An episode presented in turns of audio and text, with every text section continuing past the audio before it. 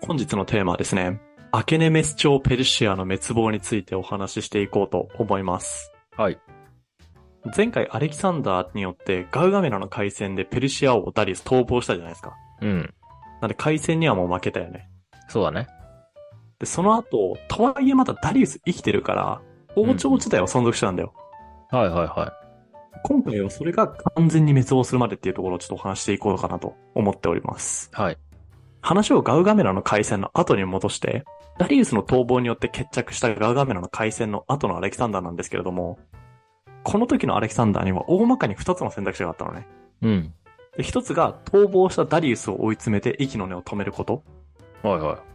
で、これをもってアケネメス朝ペルシアを滅亡しますと。そうだね。で、もう一つが、アレキサンダーの基本戦略に立ち返って、まあ、基本戦略っていうのは、公庫の憂いをなくして、支配を盤石にしてから一歩ずつ支配領域を広げていくっていう基本戦略に立ち返って、うん。で、ガウガメラ周辺の都市をアレキサンダーの支配下に組み入れて、で、支配下を盤石、支配を盤石にしていくっていう選択肢。うん。でこの時にアレキサンダーが取ったの選択肢っていうのが二つ目だったんですよ。はいはつまり、ガウガメラ周辺の都市をアレキサンダーの支配下に組み入れて、うんで、背後の安全を保障してから、ダリウスを追いかけましょうねっていう戦略に立ち返ったって感じ。い。なるほど。で思い出してほしいんだけれども、この海戦が行われたガウガメラっていう地域は、ペルシアにとってはホームだった場所だよね。そうだね。ということは、つまり古都バビロンだったりとか、あまあ、古い都のバビロンね。うん。とか、あとペルシアの首都のスーザっていう都市も、かなり近い距離にあったんですよ。おお。なので、アレキサンダーはこれから、こういった、かなり大規模な首都っていうところを支配下に組み入れていく。もうペルシアの本拠地そのものを支配下に組み入れていくっていうことが、アレキサンダーに求められた今回のミッション。なるほど。難易度は前よりも高そうだね。あでも意外にね、そんなことはない。うん。そんなことはないんだけれども、アレキサンダーにね、思いもよらなかった悲劇が襲うことになるんですよ。そこをちょっと見ていきたいんですけれども、今回ね、あまりハッピーエンドじゃ終わらない。あら気ら。持ちよくない。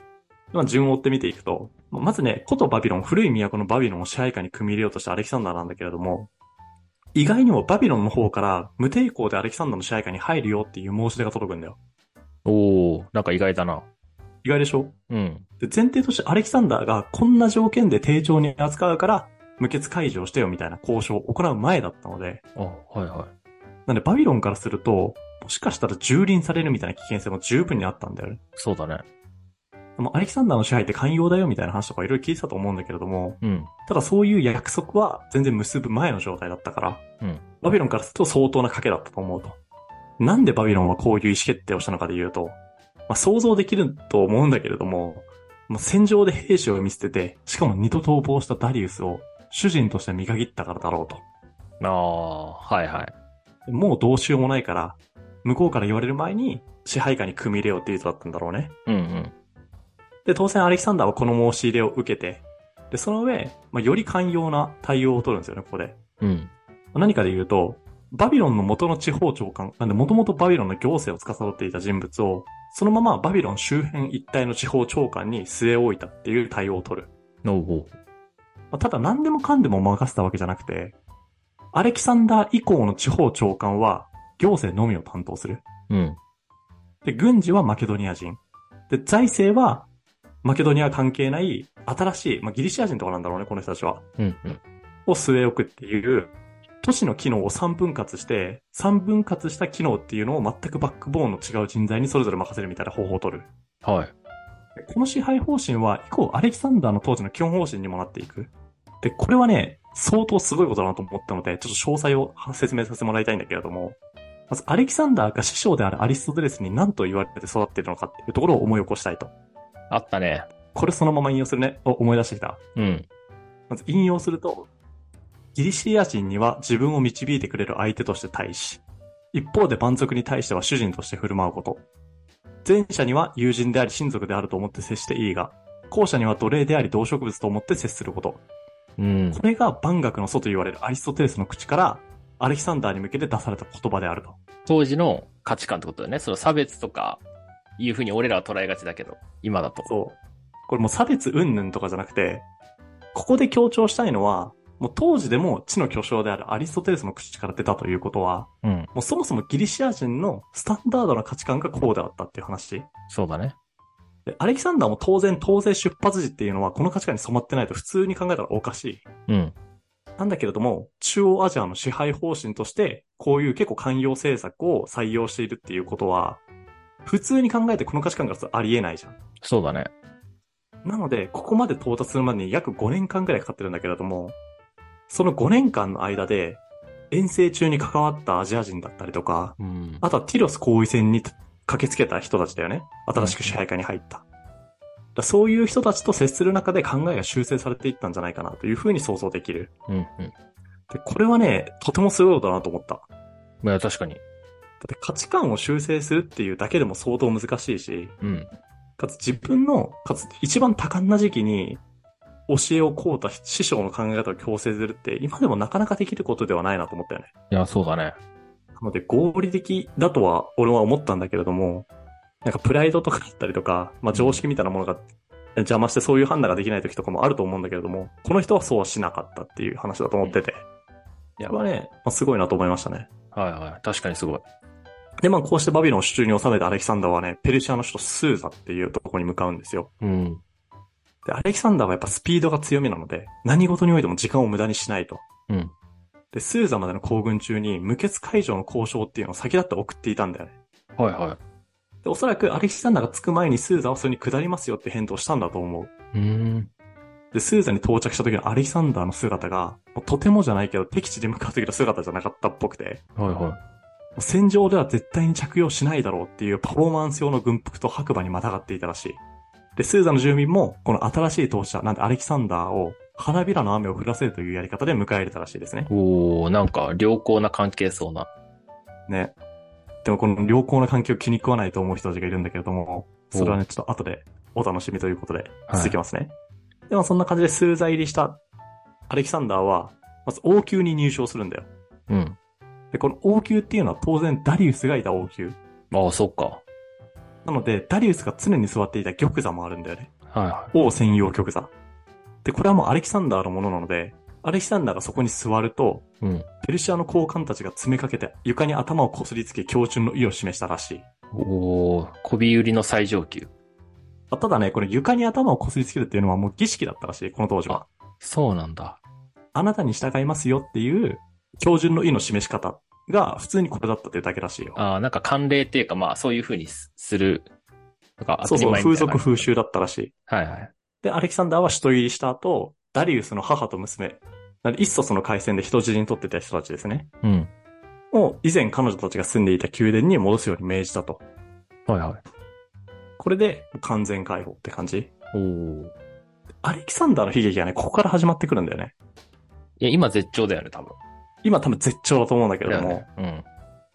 うん。アレキサンダーの基本方針ってさ、寛容政策じゃんそうだね。で寛容政策ってどういうことかで言うと、アレキサンダー以前の支配をなるべくそのまま引き継ぎ、必要なところは微修正するっていう方法であると。うん。具体例で言うと、地方長官、なんで元々のペルシア人には行政は任せますと。はい。ただ反乱されたら怖いから軍事はマケドニア人がやるし、うん。まあ、財政もお財布の紐を握るのは別の人ですと。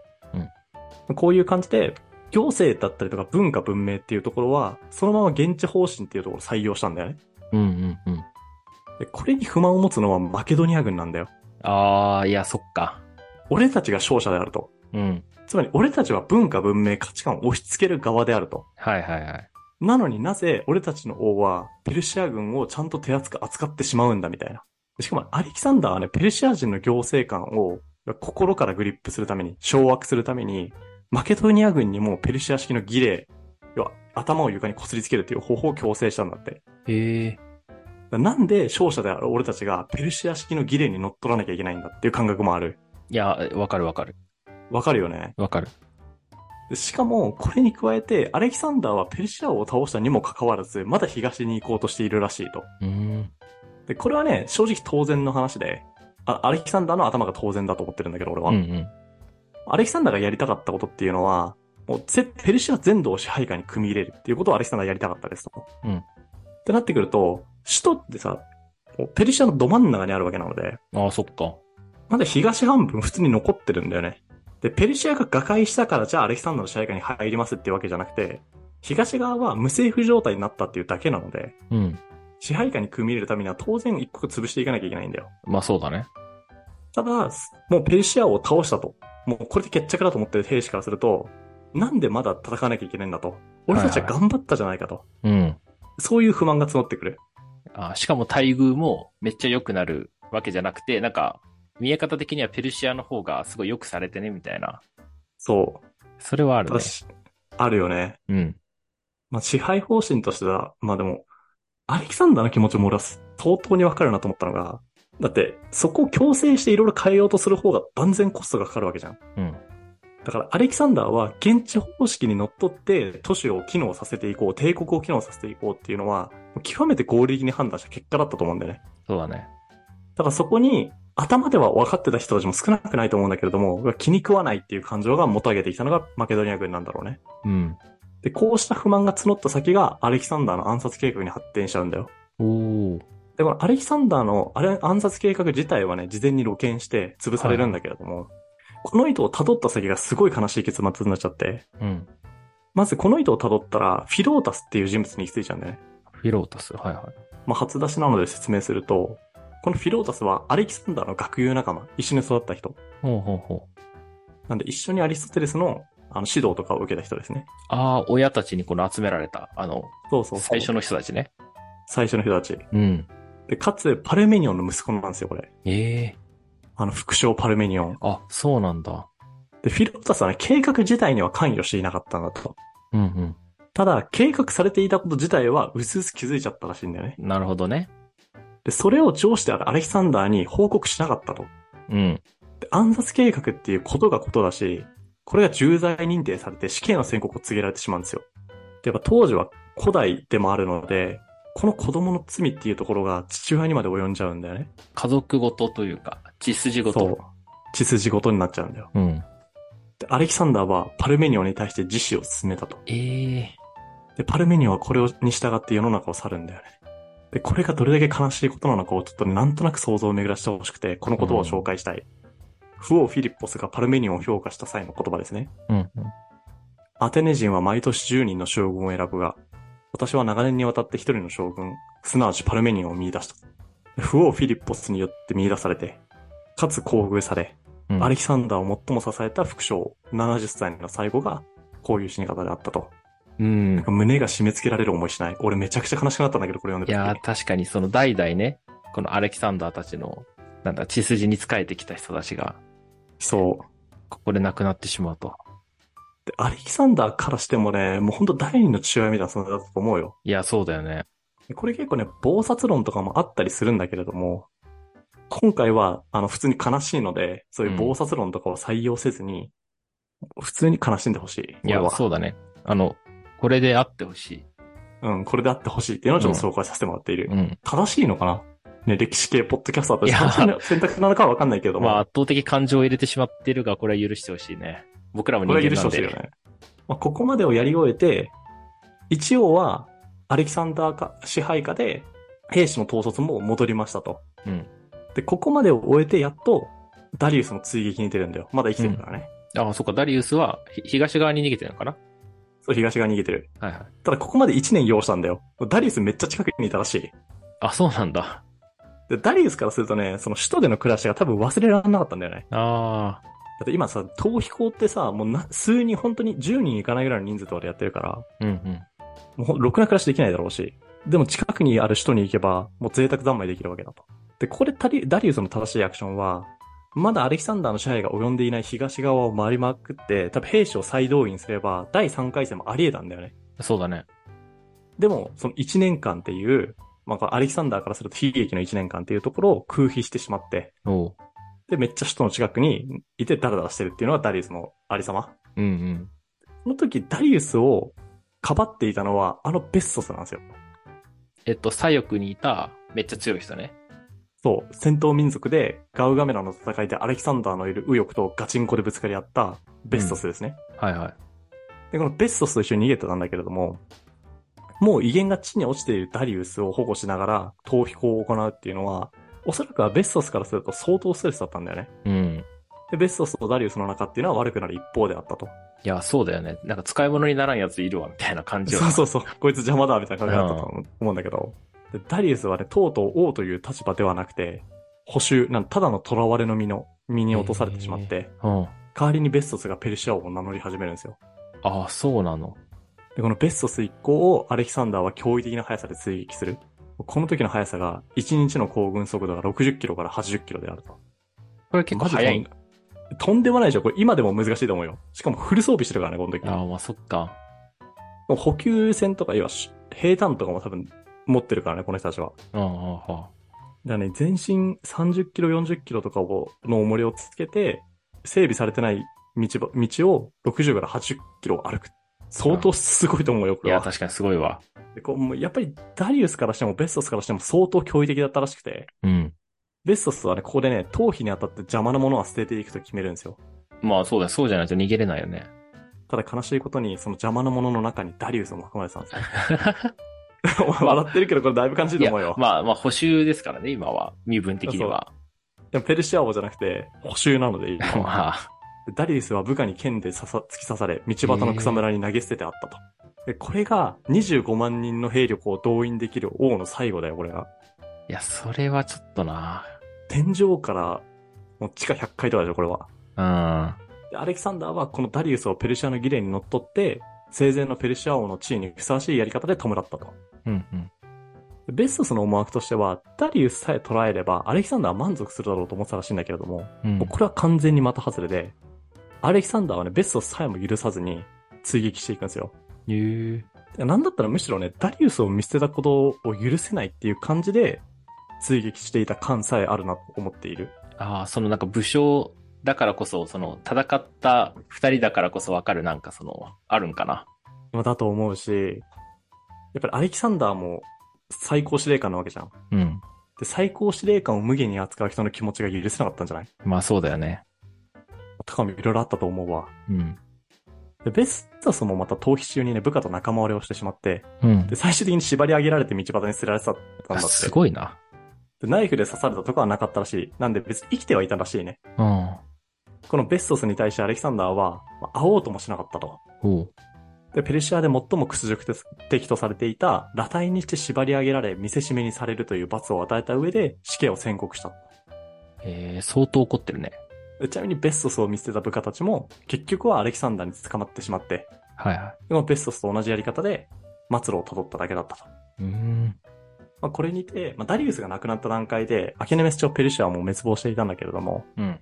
まあ、そのアケネメス朝ペルシアを最終的に滅亡させたのは、アレキサンダーじゃなくて、まあ、ベストス一味だったと。おお。ただそのベストス一味も早々に瓦解するっていう最後でしたね。はいはいはどうでしょうここまで聞いてみて。い。え、なんかちょっとダリウスの方に感情移入をせざるを得ない回だったなと思うんだけど。ああ、ダリウスの方、パルメニオンじゃなくて。あまあまあ、もちろんそう。パルメニオンもそうだけど、なんかあれだけの権力を持っててさ、いや、20わか万るわ動員できるって、だって当時めちゃ、もう世界最強でしょ、ほぼ。もう世界最強、間違いなく世界最強。だよね、その人がさ、まあ、ちょっと逃げてしまったとかね、まああるから、ちょっと若干微妙だけど、及川しちゃったよね。そうそうそう、でも、ここまで権力落ちるみたいな。いいやこれ、栄子清水の極みじゃないや、ほんとよ。 栄子がさ、清水になった瞬間でしょ、これ。栄子が清水は全然違うか。え、こ栄えてるものが枯れた瞬間でしょ、これう、。そうだね、栄光の瞬間。マジでこれ、な諸行無常を感じるというか、いや、感じる。もうね、一瞬にして崩れ去ったよね。うん。ダリウスからすると。もういや死んだ方が良かったと思った一年間だったんじゃないかな、これは。いや、確かにその戦争で華々しく散った方が、その後世にはね、ダリウスの名が、なんかいい感じで伝わる可能性は大いにあったよね。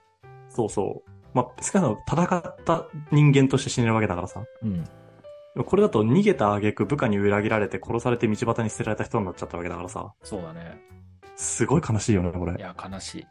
他者と関わるときにさ、まあ自分のね、散り方ってね、選ぶ、散り、散る散らないっていうのは選べないかもしれないけれども、うん。散り際は選ぼうぜっていう教訓かもしれないですね。あということで、あ。はい。次回はね、最後のアレキサンダーの回戦かな。まあ、でかい回戦って結構、今までやってきた4つに加えて最後、ヒュダスペス・コハンの戦いってのがああるんだけれども、うん。これインド王ポロスっていう人たちと戦うのね。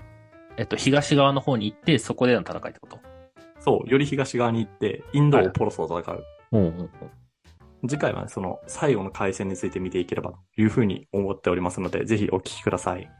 はい。お願いします。ということで、本日も聞いていただいてありがとうございます。面白いと思っていただけたら、ぜひ、YouTube のチャンネル登録や、ポッドキャストの評価、フォローの方をお願いいたします。それではまた次回お会いしましょう。